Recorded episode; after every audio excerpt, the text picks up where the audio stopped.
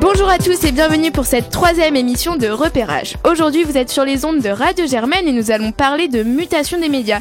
Des médias d'information comme des médias de divertissement. En seconde partie de cette émission, nous recevrons le fameux youtubeur science-piste Hugo Décrypte et en première partie de cette émission, vous aurez le plaisir de retrouver vos chroniques habituelles. Germaine sur les réseaux avec Mathilde Piquet, Germaine sur les trottoirs avec Anna Metcalf, mais aussi l'humour avec Elliot Cosma. Je vous souhaite une excellente émission et une journée ensoleillée sur Radio Germaine. Repérage Margot Douteau. Et nous commençons dès maintenant cette émission avec un débat sur la mutation des médias de divertissement comme d'information avec Louis Séguinard et Mathilde Piquet. Le débat. Nous débutons donc cette émission avec le débat traditionnel. Aujourd'hui, euh, accompagné par Mathilde Piquet et Louis Séguinard, nous allons parler des nouvelles manières de se divertir, des nouvelles manières de s'informer et euh, de la façon dont elles sont devenues très numériques. Alors Mathilde, pour commencer, c'est quoi la dernière appli que tu as ouverte pour t'informer?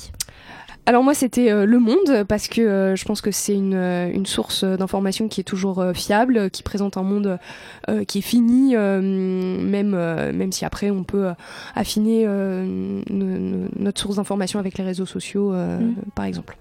Ok, et toi Louis? Moi, c'était sur Facebook. Je peux pas te dire exactement quel journal, mais disons que Facebook nous offre la chance d'avoir une information plurielle, de s'abonner à plein de journaux d'opinion différents, de journaux d'information, et euh, du coup, c'était il y a quelques heures, parce qu'on a la chance d'avoir l'information continue et en direct grâce à ces nouveaux modes d'information.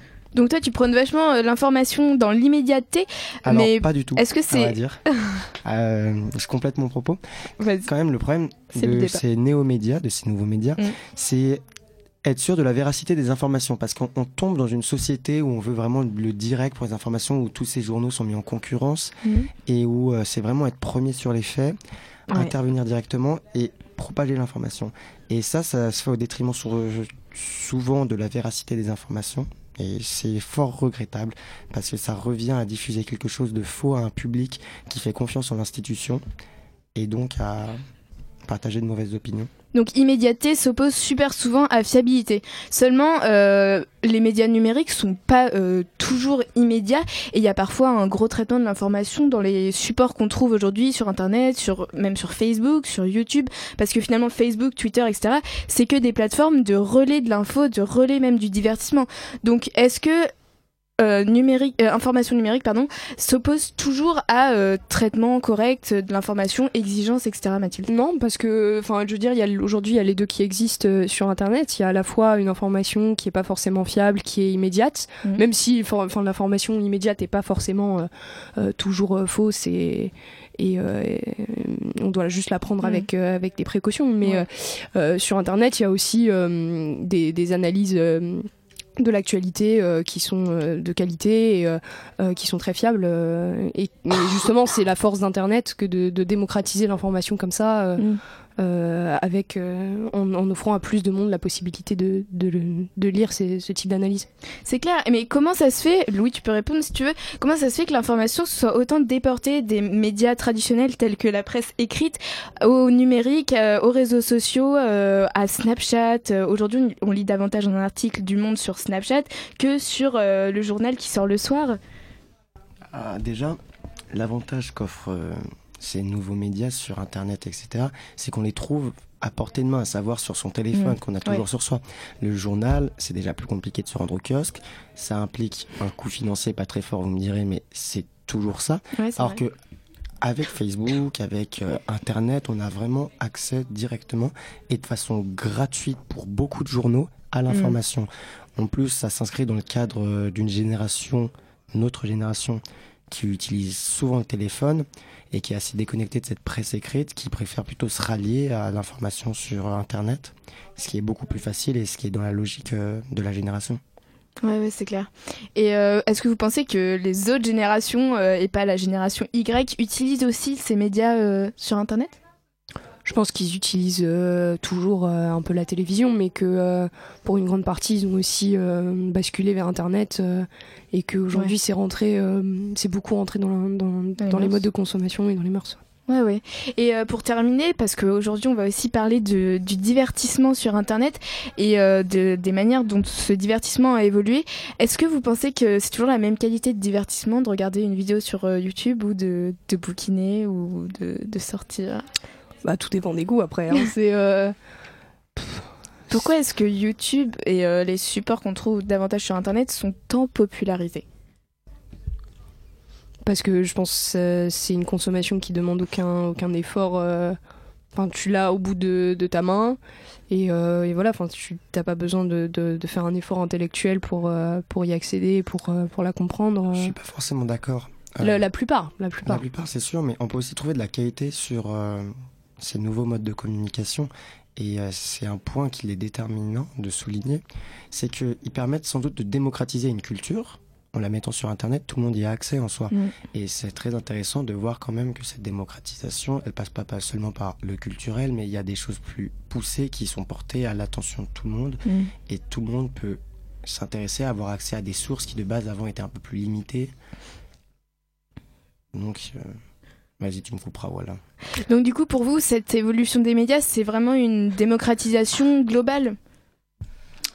Bah ouais, enfin, aujourd'hui tout le monde a un téléphone, tout le monde a accès à, la fois à l'information, à la fois euh, au divertissement et aux nouveaux euh, supports culturels euh, que qu'offrent Internet et les réseaux sociaux. Donc, Et ça comporte pas de risques?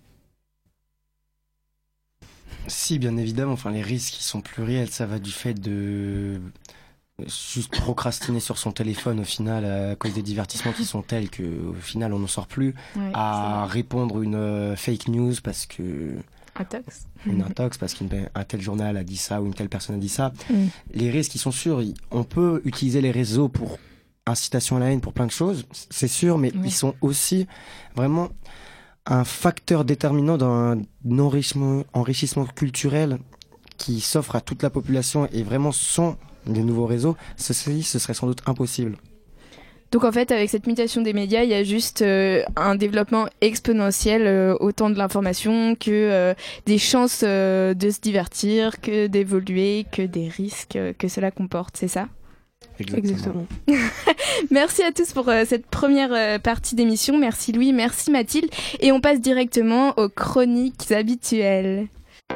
Repérage, Margot Douteau. Et j'invite Anna à commencer sa chronique de micro-trottoir. C'est Germaine sur les trottoirs. Le micro-trottoir. Bonjour à tous et ravi de vous retrouver pour votre chronique favorite, le micro-trottoir. Aujourd'hui, un sujet qui fait débat entre les pays, entre les générations, entre nous, citoyens, les médias. Ah, ces médias. Télé, radio, Instagram, Facebook, presse et tant d'autres, ils sont partout. Certains ne pourraient vivre sans, coucou Kim Kardashian, D'autres en ont fait leur ennemi. Coucou Donald Trump. les médias ont toujours eu une place importante dans notre société. Longtemps la presse, puis la télé, et depuis quelques années les réseaux sociaux. Ils influencent notre manière de penser, nous renseignent sur l'actualité. Cette actualité est quelque peu dramatique, si vous me le permettez. Réchauffement climatique, xénophobie, guerre, famine. Somme toute, les années passent, mais les problèmes restent. Et donc aujourd'hui, je suis partie à la rencontre des Parisiens, de générations différentes, d'origines différentes, vous allez le voir, afin de hmm. comprendre comment eux percevaient et utilisaient le Est-ce que vous regardez encore les euh, journaux télévisés? Euh, Alors moi, j'ai pas la télévision, euh, donc je regarde pas les journaux télévisés, à part quand je suis chez mes parents, de manière assez rare du coup. Je n'ai pas trop de temps. Quand j'habite à Reims, mhm. et je sors très tôt et j'arrive très tard. Donc plutôt les journaux écrits. Écrits? Oui, régulièrement. D'accord. Est-ce que vous trouvez que les réseaux sociaux ont une place trop importante dans nos vies alors, euh, je pense que oui, notamment parce que les, les, gens en fait se focalisent sur certaines informations et euh, notamment ils prennent pas forcément le temps d'approfondir euh, sur certains sujets. Ah oui, bien sûr. Oui. oui tu trouves que c'est bénéfique ou pas pour la société c'est difficile de, le savoir. C'est bénéfique car, par exemple, moi, je suis venue du Brésil. Mhm. et je vois je me tiens les contacts, euh, je, suis tous mes amis, toute ma famille, donc euh, dans ce côté-là, c'est bénéfique. Mhm. Mais il y a trop de fake news et il y a trop de, choses qui sont assez futiles. Donc ça prend beaucoup de temps. Euh, je, je, des, je suis inscrite dans les réseaux sociaux, mais je ne les regarde pas. Je, n'aime pas ça en fait. Je supporte pas. Donc finalement, oui, ça me, ouais, je, je n'ai aucune information via les réseaux sociaux. Je suis un petit peu de la vieille école, vieille génération. Pour vous, comment vous trouvez l'actualité dans le monde en ce moment? Est-ce que vous la trouvez intéressante, inquiétante? Bah, C'est déprimant, mais ni plus ni moins que d'habitude. Enfin, en fait, euh, ce qui est, de toute façon, ce qu'on nous donne comme actualité, c'est toujours des faits qui sont à la fois marquants et souvent un peu tristes, euh, qui sont là un peu pour éveiller nos consciences. Donc, euh, du coup, c'est déprimant, mais ni plus ni moins que d'habitude, je trouve. Ouais, c'est difficile parce qu'elle a une montée de l'extrême droite, mhm. spécialement pour, pour, moi qui suis dans un pays étranger. et aussi, les, les, gens commencent à croire euh, aux fake news et ça peut nous amener dans les schémas incertains. Euh, moyennement intéressante, euh, surtout auto-centrée sur la France, euh, un peu pénible. Tellement d'autres choses à, on pourrait être, sur lesquelles on pourrait être informé au niveau mondial. Donc comme vous le voyez, la pratique des médias a pu rester la même et évoluer. Tout est en somme une question de génération. Pour ceux appartenant à cette génération Y, on voit qu'ils délaissent quelque peu les médias traditionnels plus tellement accoutumé au traditionnel rendez-vous journalier avec notre cher Jean-Pierre Pernaud.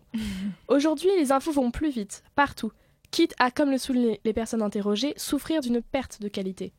Enfin, l'apparition des réseaux sociaux et d'Internet a certes permis à tous d'exprimer son point de vue et de réagir à l'actualité, mais également d'en produire, quitte à ne pas représenter fidèlement l'actualité.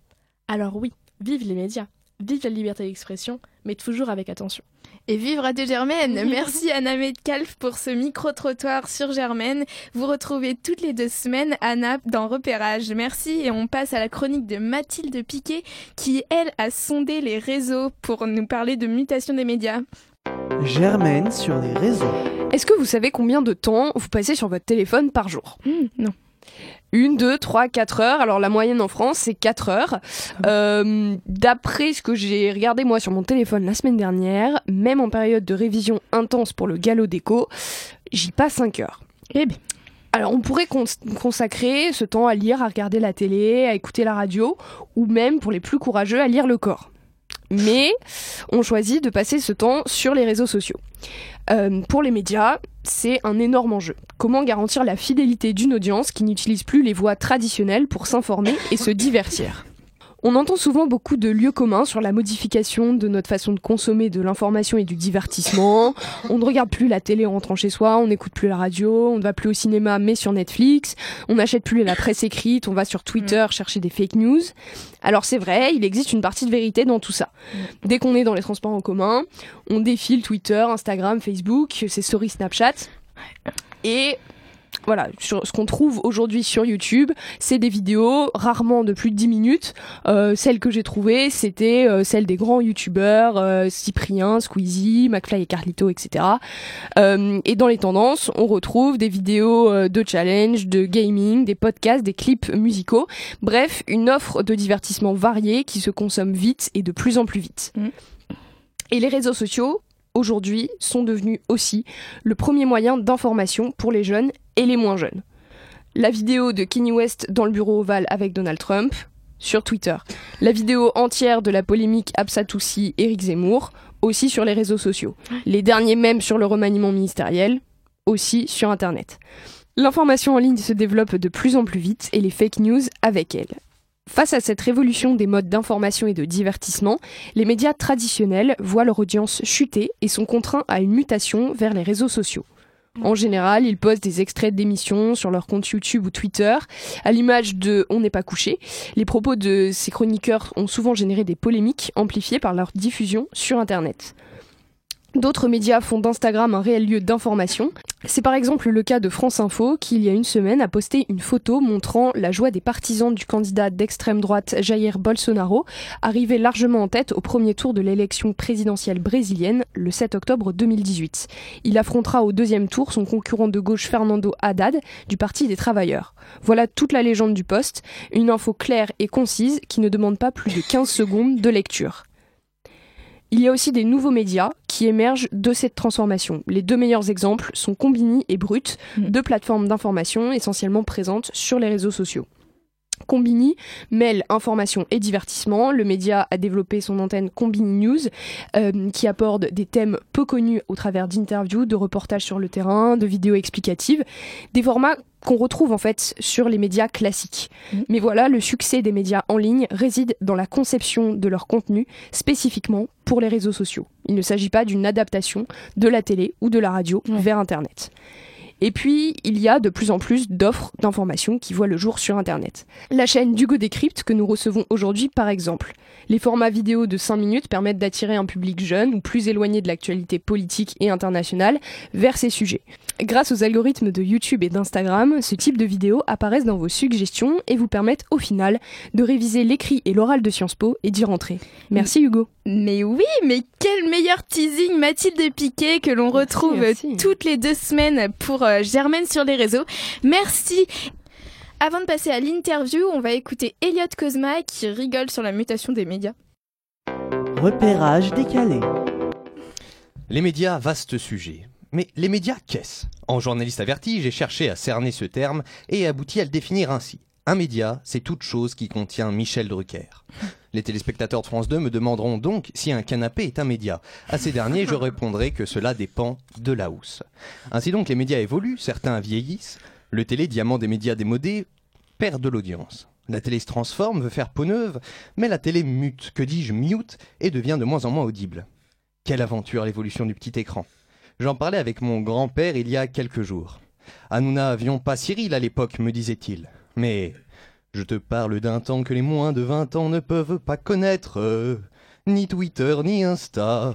Qu'RTL et France 3, le Minitel peut-être, et le soir du samedi, la famille réunie regardait les speakerines. Drucker à ses débuts, nous n'avions pas Bein et pas de film de cul. Oui, quand la télé était encore juvénile, insouciante, quand elle n'était qu'un jeune média prépuberte, personne n'aurait pu se douter qu'elle devienne ce qu'elle est devenue en perdant ses boutons à la sortie de l'adolescence. Pour attirer toujours plus de curieux, les chaînes n'hésitent pas aujourd'hui à diffuser des programmes pas très cathodiques. Paradoxalement, la qualité de l'image augmente quand celle des émissions s'effondre et la plupart des programmes sont achetés, pardon, HD.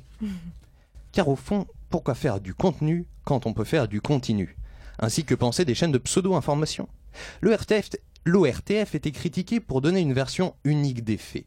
Mais quelle différence aujourd'hui où ces chaînes sont au médiapason?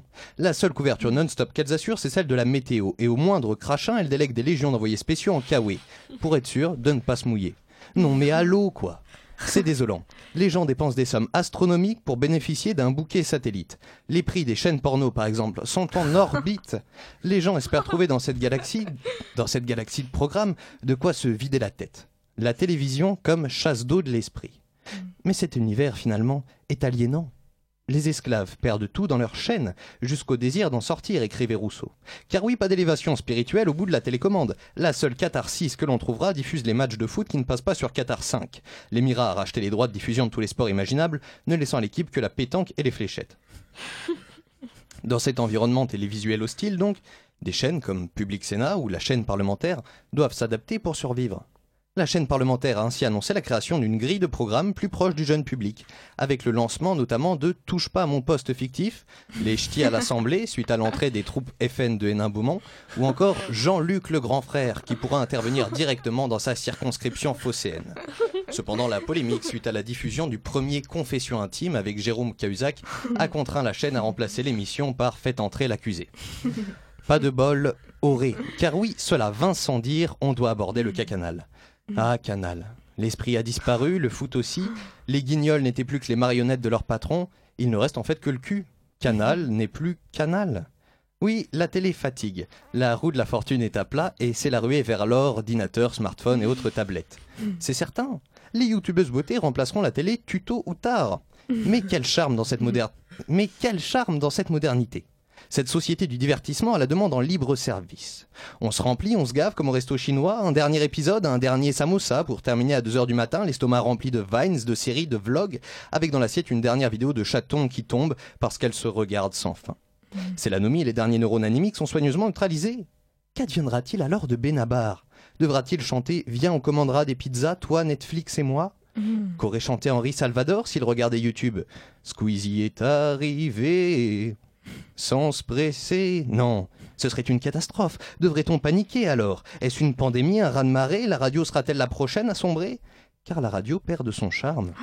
Avant nos, avant, nos aïeux devaient dompter les fréquences fougueuses. C'étaient de glorieux pionniers pionniers qui devaient attraper au lasso le programme recherché. Même nous, enfants, avons connu le plaisir du grésillement de la radio que l'on cherche au milieu des canaux qui luttent, se piétinent, autoroute info qui roule sur radio classique, nostalgique qui rue quand on passe derrière elle pour saisir énergie ou Skyrock. Maintenant, les molettes, remplacées par les applis et, les, et le FM par la Wi-Fi, font disparaître nos vieux postes que l'on dit vétustes, voire dangereux pour la santé. Le transistor tue. Les stations sauront-elles résister j'ai peur que même France Inter cède sur le long terme. Mais pour l'instant, il n'y a pas lieu de salamer et je n'ai rien contre les matinales au demeurant. C'est en fait aussi à l'auditeur d'être responsable de protéger l'environnement médiatique en consommant des émissions de ces ondes. Oui, il faut protéger les fondamentaux de notre société de l'information, se méfier des réseaux sociaux par exemple, qui veulent sournoisement s'improviser médias. Oh oui, Facebook est russé. Mais ces nouveaux médias ne pourront jamais surpasser ce qui a été accompli, même pour les fake news. Ces nouvelles plateformes ne sauront faire mieux que ce qu'a fait Orson Welles au micro de CBS quand le 30 octobre 1938, décrivant dans un faux bulletin d'information que les Martiens envahissaient la Terre, il provoqua de réelles scènes de panique. Au final, qu'adviendrait-il de nous sans radio? Cette radio qui porta les mots historiques de De Gaulle en exil à Londres, qui se souviendrait du snap du 18 juin? Dès lors, que faire face à ces menaces éparses? Eh bien, cela commence par des petits gestes, dont le premier est de vous abonner à cette émission. Oh merci pour ce panagérique de la radio et encore plus de repérage. Elliot Cosma que l'on retrouve toutes les deux semaines pour la chronique humour et cette fois c'était sur les médias et c'était brillant. Repérage Margot Douteau. Pour cette deuxième partie d'émission sur la mutation des médias, autant de médias d'information que de médias de divertissement, nous accueillons Hugo Décrypte qui est étudiant. C'est pas mon euh, prénom, c'est pas mon nom, hein, Décrypte. Hein, c'est vrai C'est quoi ton nom C'est Traverse, Traverse, Traverse, comme vous voulez, mais T-R-A-V-E-R-S. Ok, donc c'est pas un secret, ça va, euh, Hugo Traverse. Ça c'est. Euh, et nous l'accueillons donc pour parler de la mutation des médias puisqu'il est youtubeur depuis combien d'années déjà trois ans là. Trois ans déjà, et il est maintenant en première année de master euh, en communication. Exactement. Et il, euh, il étudie donc à Sciences Po et en même temps il officie euh, sur YouTube. Donc on va maintenant lui poser des questions sur son expérience ainsi que sur son rapport aux médias. Donc bah, première question, Hugo, est-ce que tu pourrais te présenter? Eh ben très bien, bah, on est parti. Je, je m'appelle Hugo, ça on l'a dit. J'ai du coup 21 ans aujourd'hui. Je suis étudiant en master à Sciences Po en communication. Euh, ouais, j'ai lancé cette chaîne YouTube en 2015 euh, qui s'appelle du coup Hugo Decrypt, dont l'objectif euh, c'est très simple, c'est d'essayer de parler d'actualité, de sujets d'actualité. Aux jeunes. Et quand je dis des jeunes, c'est très large. Ça peut être euh, des collégiens, des lycéens, des étudiants, euh, des, des collégiens qui commencent à peine à s'intéresser à l'actualité. Ça peut être des étudiants qui n'ont pas le temps de s'informer. Et du coup, c'est pas tout à fait la même, euh, la même problématique, mais c'est, en, gros, c'est ça. Et avant ça, j'avais fait d'autres choses un peu dans, dans l'univers des médias. Je sais pas pourquoi je me suis mis à faire ça, mais apparemment, ça, ça a commencé assez tôt. Et, et voilà, avant, je, je gérais aussi un, un média qui s'appelle Radio Londres. D'accord. Sur lequel euh, des jeunes pouvaient écrire et être publiés. Et donc j'avais lancé ça en 2012 quand je venais de passer le brevet, donc ça fait quelques temps déjà. Et, euh, et du coup, euh, et du coup voilà pour une, une, présentation assez assez rapide. Tu as une grosse expérience des médias, mais en quoi tu es légitime de, de te constituer comme média, de créer des médias, toi? Et je pense que la légitimité, elle s'acquiert aussi au fur et à mesure, dans le sens où moi j'ai forcément, ouais, je venais de rentrer à Sciences Po, mmh. j'ai lancé ma chaîne, quelle légitimité j'avais à essayer d'expliquer des sujets d'actualité, à faire ce qui s'apparente à du journalisme. Euh, J'en avais pas forcément. Euh, heureusement, je me suis pas posé la question. C'est-à-dire que quand j'ai lancé ça, je me suis pas dit, euh, mais je suis qui en fait pour parler de ces sujets-là? Qu'est-ce mhm. que, pourquoi est-ce que moi j'irais parler de tout ça? Euh, Au début, du coup, les questions, ce genre de questions venaient surtout de, de journalistes ou de, de, gens qui sont dans cet univers-là et qui me disaient, mais euh, mais t'es journaliste, t'es pas journaliste, etc. Et du coup, c'était Ouais, moi j'ai fait mon truc sans vraiment me poser de questions de, ce point de vue-là. T'as eu du succès directement? Non, ça a pris du temps. Enfin, ouais, si, ça a quand même pris du temps. Euh, donc j'ai lancé en 2015. Ouais, il y a eu, euh, il y a eu en gros plus ou moins un an euh, où je faisais une vidéo toutes les semaines, toutes les deux semaines, mhm. et ça marchait, mais ça a pas décollé non plus. Enfin, en vrai, ça marchait bien. Au, au bout d'un an, il y avait peut-être un je sais pas, peut-être 10 000, 10, 15 000 abonnés, donc c'est quand même bien, mais c'est pas, c'est pas le niveau d'aujourd'hui. Et en fait, il y a eu des éléments qui ont boosté la chaîne. Il y a eu évidemment des événements comme la présidentielle, qui forcément, comme pour tous les médias, c'est un gain d'audience qui est immense.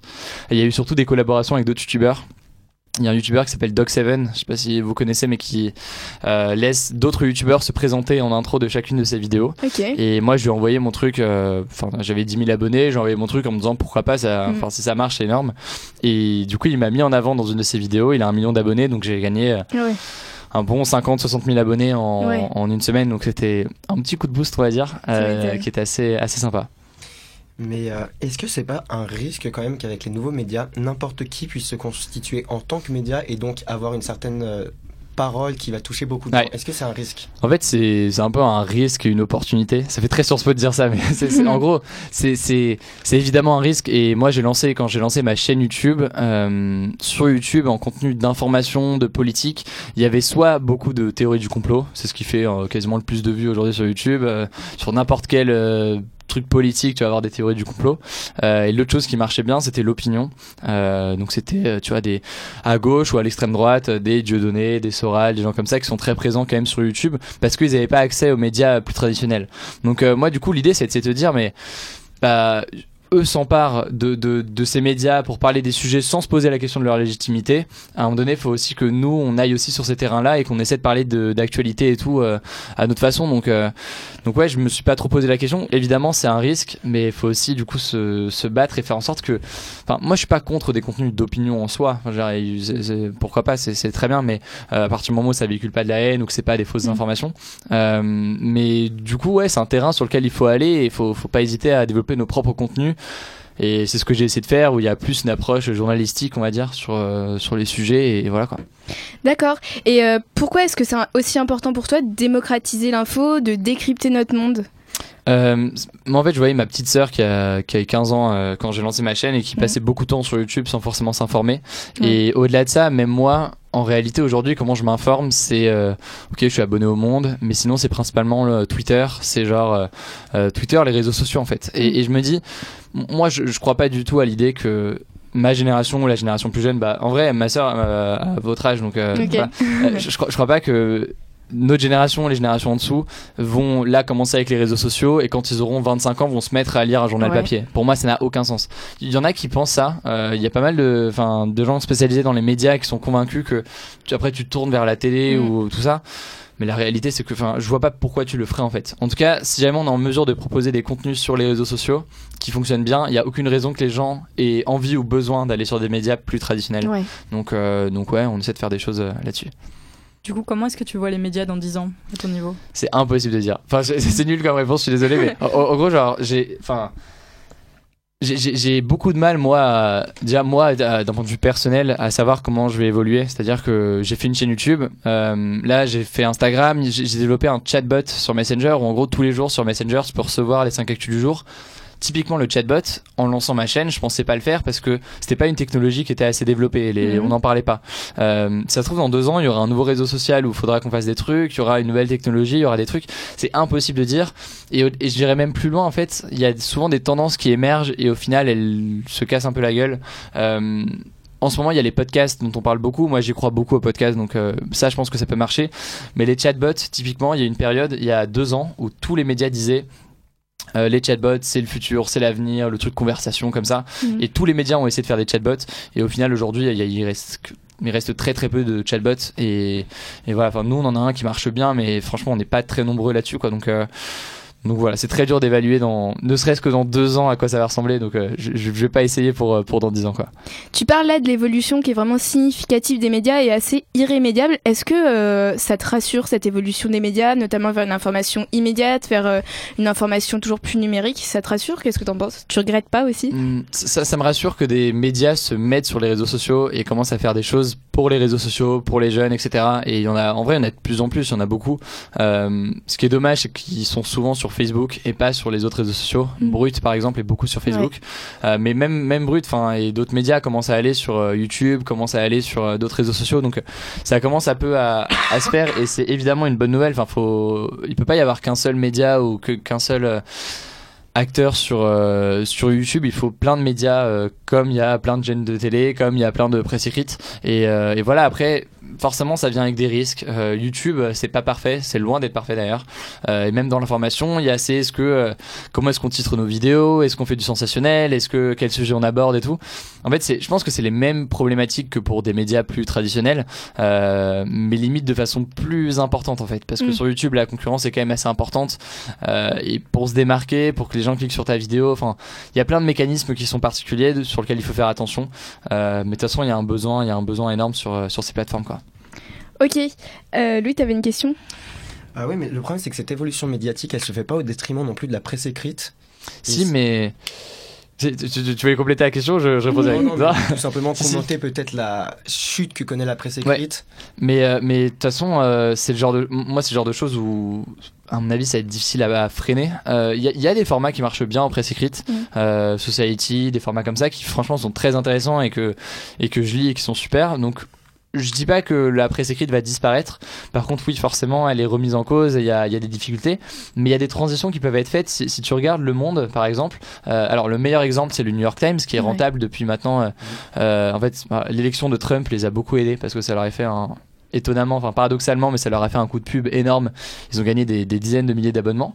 Mais même euh, Le Monde, en fait, euh, ils commencent à bien gérer leur transition euh, d'un média, euh, d'un média euh, presse écrite à un média papier, euh, d'un un média en ligne. Et ils sont rentables, il me semble, cette année et peut-être l'année dernière aussi. Donc c'est assez intéressant. Il y a des transitions qui peuvent être faites et, et c'est très bien, tout simplement. Et donc ces nouveaux médias, ces nouvelles formes de s'informer, est-ce que, à ton avis, ça permettrait de lutter contre le désintérêt des Français pour la politique? Ou au contraire, est-ce que ça traite beaucoup moins l'information et du coup ça pas ça les abétit, mais euh, Oui, ça, ça- ça- ça leur apporte moins de choses. Bah, on peut forcément se poser la question de sur les médias en ligne, c'est ce qu'on disait, il y a une concurrence et tout, et les contenus qui marchent et qui sont privilégiés par les médias aujourd'hui, c'est beaucoup de contenus viraux. C'est, euh, on va prendre la phrase choc de telle politique, on va la mettre en avant, etc. Et on peut logiquement se poser la question de euh, est-ce que c'est quelque chose qui est bon pour euh, d'un point de vue démocratique etc est-ce que euh, ça incite pas les politiques à du coup euh, se forcer à faire des phrases choc pour que Mm. tel média le reprenne en fait un- en fasse une petite vidéo Facebook et que ça fasse des millions de vues? Ouais. euh, ça, c'est évident que c'est un problème, Euh, mais on peut aussi miser sur le fait. enfin, J'espère qu'à côté il y aura d'autres contenus intéressants. Et j'ai envie de dire, c'est un peu la même chose que là aussi la télévision ou que d'autres choses. Ouais. Euh, les, la télévision, les phrases choc, là aussi ça fait parler. Les émissions où ça part un peu en, en vrille, ça fait aussi de l'audience. Enfin, c'est pas. En fait, c'est toujours la même chose. J'ai pas l'impression qu'Internet euh, crée. Il y a certains nouveaux problèmes, les fausses informations qui sont plus fréquentes Ouais. et des trucs comme ça. Mais euh, mais du coup, t'as aussi des problèmes qui étaient là avant et qui sont encore encore là aujourd'hui, quoi. C'est quoi les médias les médias fiables pour toi? Il y en a beaucoup. hein. Bah, moi, moi, moi, quand je, je travaille sur mes vidéos, je, je me base. Alors, ça dépend des sujets. Il y a des sujets en reportage, comme j'ai fait euh, l'an dernier en, en- en- quand j'ai fait un tour du monde. Là, c'est moi qui sortais les infos, j'allais sur le terrain, etc. Mm. Et il y a d'autres formats qui sont plus dans des résumés d'actualité, où là, on se base sur euh, une multitude de, de médias et de sources. Euh, donc, nous, on, on- ça, ce qui est assez, assez paradoxal, c'est que sur ma chaîne, j'ai plein de retours de de- d'abonnés à ma chaîne qui me disent mais euh, ouais c'est bien, t'es pas comme tel média, t'es pas comme tel média. Et, et en fait s'ils vont dans les sources de ma chaîne, enfin quand je mets en description les liens que j'utilise, mes principales sources ou au moins quelques-unes, c'est les médias que eux-mêmes critiquent, sauf qu'en fait c'est là qu'on voit que le décalage il y a une défiance vis-à-vis des médias parce que il Mm. y a cette peur qu'ils soient proches des politiques, qu'ils soient proches un peu du, du pouvoir, euh, qui dans une certaine mesure peut être le cas et peut être vrai. Hein. C'est pas une critique qu'on qu'on qu'on doit balayer comme ça. Ça peut être le cas dans euh, dans certains cas. Mais il y a ça combiné aussi à un, un- au fait que c'est pas les mêmes formats et ouais, une sorte de défiance généralisée. Et moi du coup le gros de mon travail sur beaucoup de formats, typiquement les 5 actus de la semaine, c'est un format que je fais tous les dimanches de résumé des 5 actus de la semaine. Je je peux pas sortir de nouvelles infos. Mm. Donc je me base sur des infos que vous avez sûrement déjà vues dans les médias pendant la semaine. Sauf que ces jeunes-là ne regardent pas forcément ces médias-là. Et du coup, il y a un gros travail d'écriture pour faire en sorte que ce soit clair pour euh, tout le monde. Quoi. Et est-ce que c'est un devoir de s'informer alors? Euh, c'est c'est une bonne question, c'est une question très Sciences Po là. Exactement, Non, est-ce que c'est- oral. C'est ça. Euh, Est-ce que c'est un devoir de s'informer? Je- Moi, je considère que oui. Euh, je considère que oui, mais c'est en fait c'est déjà un droit avant tout. Et ce que je veux dire par là, c'est que typiquement un, un jeune, euh, tu peux dire ah, pourquoi est-ce que ce jeune il va pas s'informer, il va pas euh, lire Le Monde ou quoi, mais il y a aussi une question de génération et c'est pas. Mais même moi, je le, le Monde. Alors j'achète, j'ai jamais acheté la version papier, je lis en ligne, Mm. mais t'as des jeunes qui vont pas non plus vouloir s'abonner. Il faut faut aussi comprendre que tout le monde veut pas euh, forcément, euh, tout le monde n'est pas passionné d'actualité, pas passionné de politique. C'est pas, c'est pas grave en soi, surtout quand t'es jeune. Je veux dire, tu peux avoir d'autres centres d'intérêt, c'est pas du tout un problème. Euh, mais il faut avoir le droit à s'informer. Et ce que je veux dire par là, du coup, c'est aussi être en mesure de proposer des formats ou des trucs qui vont, qui vont plaire aux jeunes. Et typiquement, je sais pas, les jeunes passent beaucoup de temps sur Instagram. Bah moi, j'essaie de penser à un format qui pouvait euh, leur permettre de s'informer là où ils sont. Et, euh, et quitte à ce qu'après ils s'informent avec d'autres médias, qu'ils approfondissent avec des trucs plus complets et tout, tu vois. Mais c'est un peu la première étape ça me semble assez, assez important. Pourquoi est-ce que tu penses qu'aujourd'hui les jeunes ils ont un désintérêt des médias traditionnels? Pourquoi est-ce qu'ils se sont tous tournés vers euh, les choses qu'ils connaissent le mieux, donc les réseaux sociaux, etc. Pour faire très simple, euh, pour moi, il y a deux choses. Il y a l'aspect euh, évidemment générationnel des réseaux sociaux, de euh, qui est que nous, on, oui, on consomme pas pas que l'information, mais en général, le divertissement et tout, on, on le consomme de façon différente. Donc ça fait qu'il y a un fossé et que des jeunes vont pas lire les médias plus traditionnels, Euh, lire ou écouter, enfin voilà, ou regarder. Euh, ça c'est la première chose. Et comme j'ai dit, la deuxième chose, c'est aussi le côté euh, de médias qui seraient proches du pouvoir, euh, qui est une critique qu'on peut qu'on peut adresser et qui est plus ou moins vraie. Parfois c'est totalement dans des délires euh, de théorie du complot. Parfois ça peut être beaucoup plus légitime. Euh, mais voilà, c'est une combinaison des deux qui fait que du coup un jeune ne va pas forcément avoir le réflexe de s'informer via le monde ou alors un étudiant qui, qui prépare Sciences Po ou qui a Sciences Po beaucoup plus tu vois euh, Surtout si on prépare l'oral. exactement. Mais, mais exactement. Mais, mais quelqu'un qui n'est pas du tout là-dedans et qui est je sais pas en je sais pas qui fait des études de je sais pas de, de cinéma enfin j'en ai aucune idée mais il va il va pas avoir ce réflexe de s'informer euh, avec le monde forcément quoi donc euh, donc voilà Mais c'était comme ça avant? Enfin, euh, est-ce qu'on s'informait pas davantage avant? Est-ce qu'on n'avait pas une exigence intellectuelle plus prononcée avant? Je sais pas. Franchement, là-dessus, j'ai pas. Non, mais le problème, c'est que là-dessus, j'ai pas, la... j'ai pas le- la réponse. Et même moi, je pense que je suis dans ce truc où, bah, je baigne dans ce Ouais. truc de des réseaux sociaux, de tout ça, et je me pose pas forcément la question de comment c'était avant, euh, même s'il y a des éléments à reprendre et qui sont intéressants. Et, et pareil, c'est pour ça que je. au- Aujourd'hui, je bosse avec euh, LCI, je bosse avec, enfin, je bossais Ouais. avec LCI, je bosse avec Europe 1 depuis euh, depuis la rentrée, Mm. et je vois pas du tout une opposition entre les médias traditionnels et les nouveaux. On a plein de choses à faire ensemble, et et du coup, on le fait.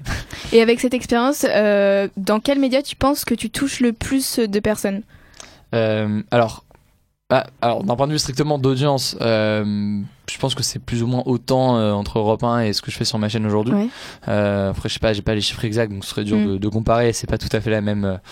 le même format. Après, euh, moi, pour ceux que je veux toucher, c'est forcément les plus jeunes. Enfin, Mm. Quand je bosse avec Europe 1 ou avec LCI, euh, quand j'ai bossé avec LCI cette année ou quand je bossais avec Europe 1, c'est Enfin, je sais que ce que je vais dire à l'antenne euh, quand, je, quand je suis à la radio, les gens qui vont l'écouter, la moyenne d'âge, euh, je sais pas, Europe 1, ça va être peut-être, je sais pas, faut pas que je dise de bêtises, mais ça va être 45, 50, 55, un truc comme ça. C'est pas du tout les gens qui vont suivre ma chaîne Mhm. et c'est pas forcément à eux que je veux m'adresser non plus. D'accord. Euh, si ce n'est en fait pour parler de certains sujets. Typiquement, la semaine dernière, euh, non, il y a deux semaines, je crois, euh, j'étais sur le plateau. Euh, j'étais sur le plateau pour le, le grand journal, enfin le journal du soir, euh, et en fait, on avait un sujet sur euh, les piratages sur Facebook, Ouais. euh, le piratage qu'il y a eu.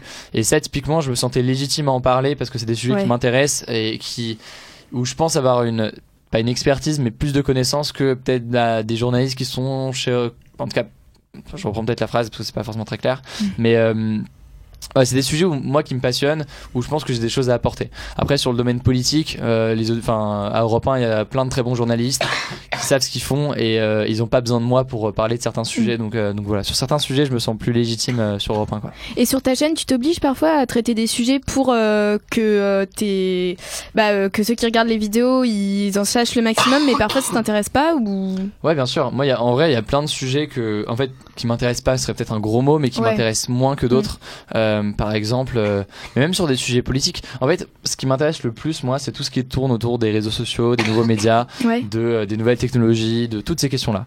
Euh, il y a, je vous conseille d'ailleurs un très bon podcast qui s'appelle Studio 404. Je sais Mm. pas si certains d'entre vous connaissent, mais euh, il y a Studio 404 Studio 404 qui est euh, du coup un très bon podcast euh, sur ce qu'ils appellent la société numérique euh, et ça cou- recouvre beaucoup de choses mais moi c'est des sujets qui m'intéressent beaucoup et, et en soi du coup je, mais je faisais que des sujets qui me plaisaient je parlerais que de ça Mm. mais il faut quand même parler de sujets aussi des sujets politiques des sujets internationaux et qui, qui intéressent les gens et même moi ça m'intéresse mais peut-être pas Mm. autant que les, pas autant que les autres Ouais. Ouais. On a, pas, on a pas mal parlé des différentes formes de médias, mais aujourd'hui, est-ce que tout le monde a accès à l'information?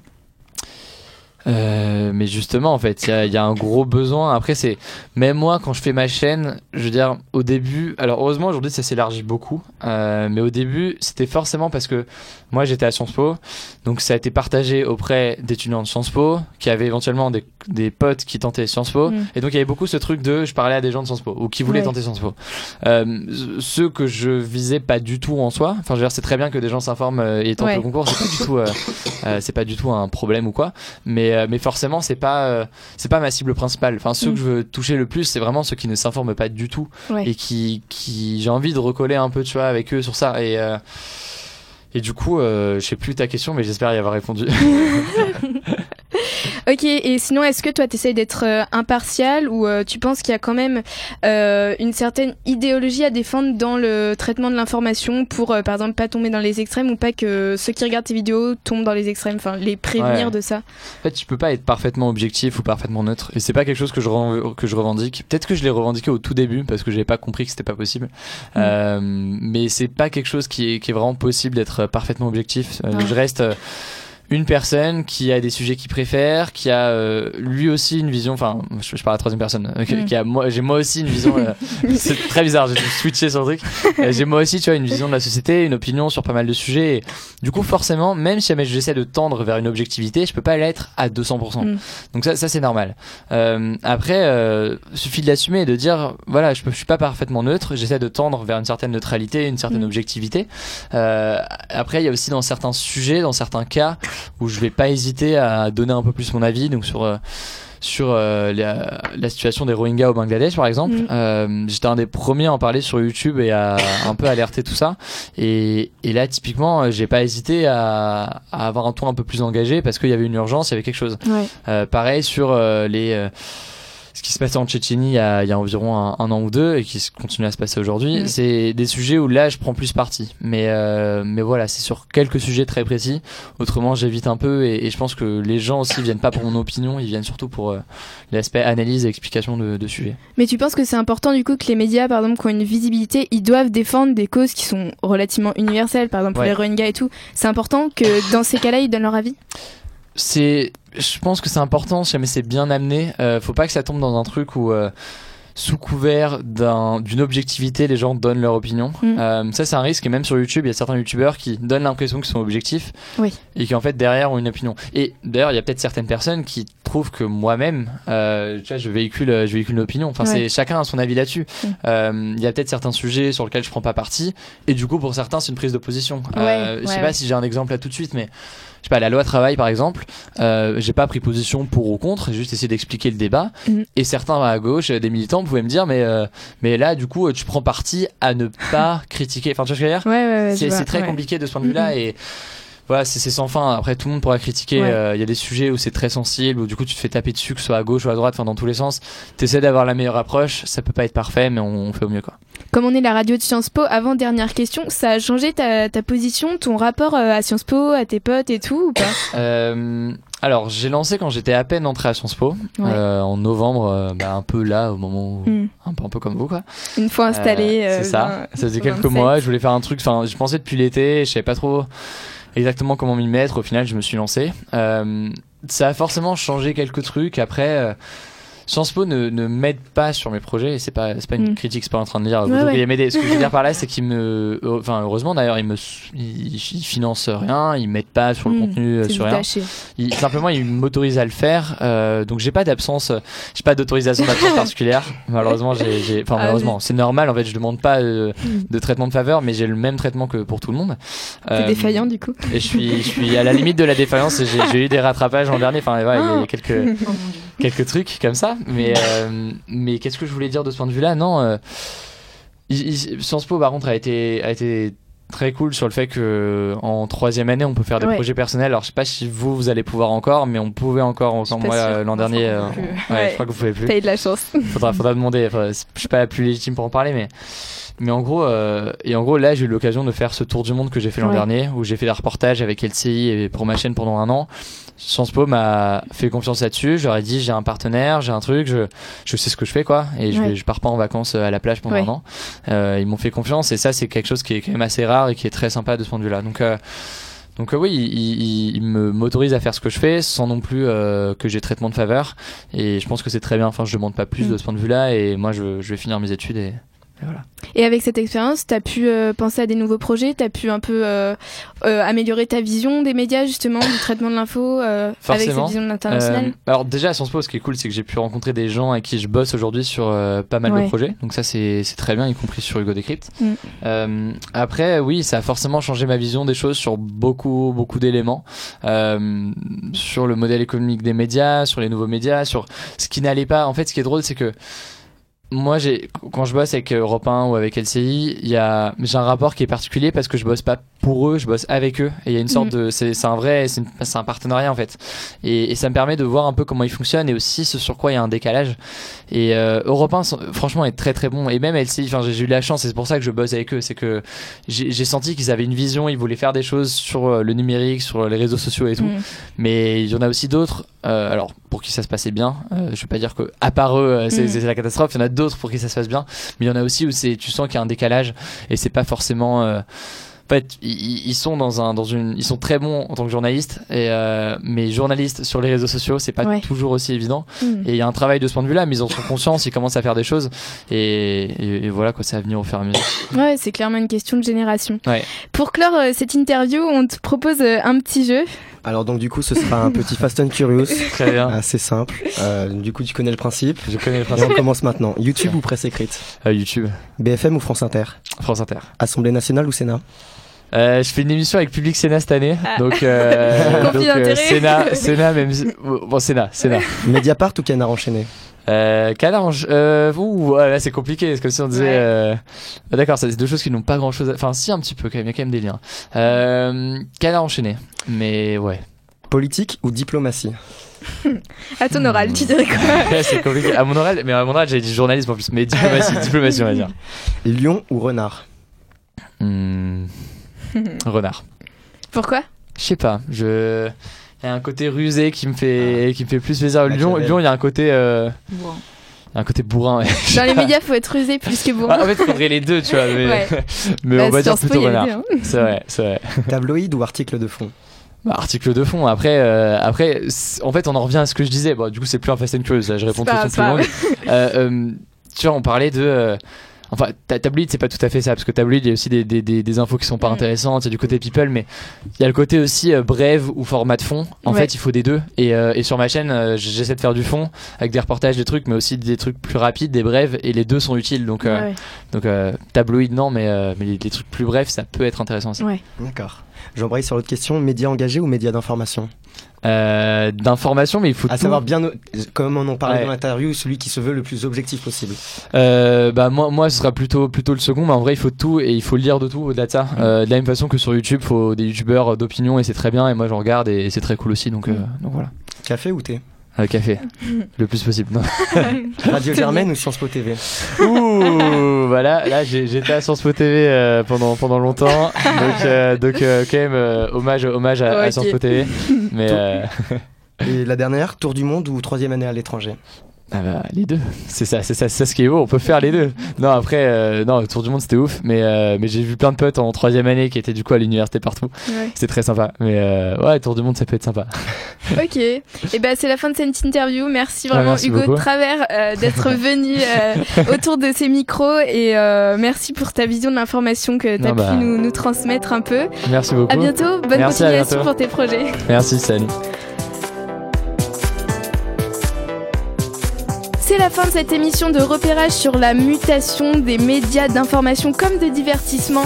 Je vous remercie une nouvelle fois d'avoir écouté nos voix et je vous dis à très bientôt sur Radio Germaine. N'oubliez pas le réflexe. Repérage, Margot Douteau.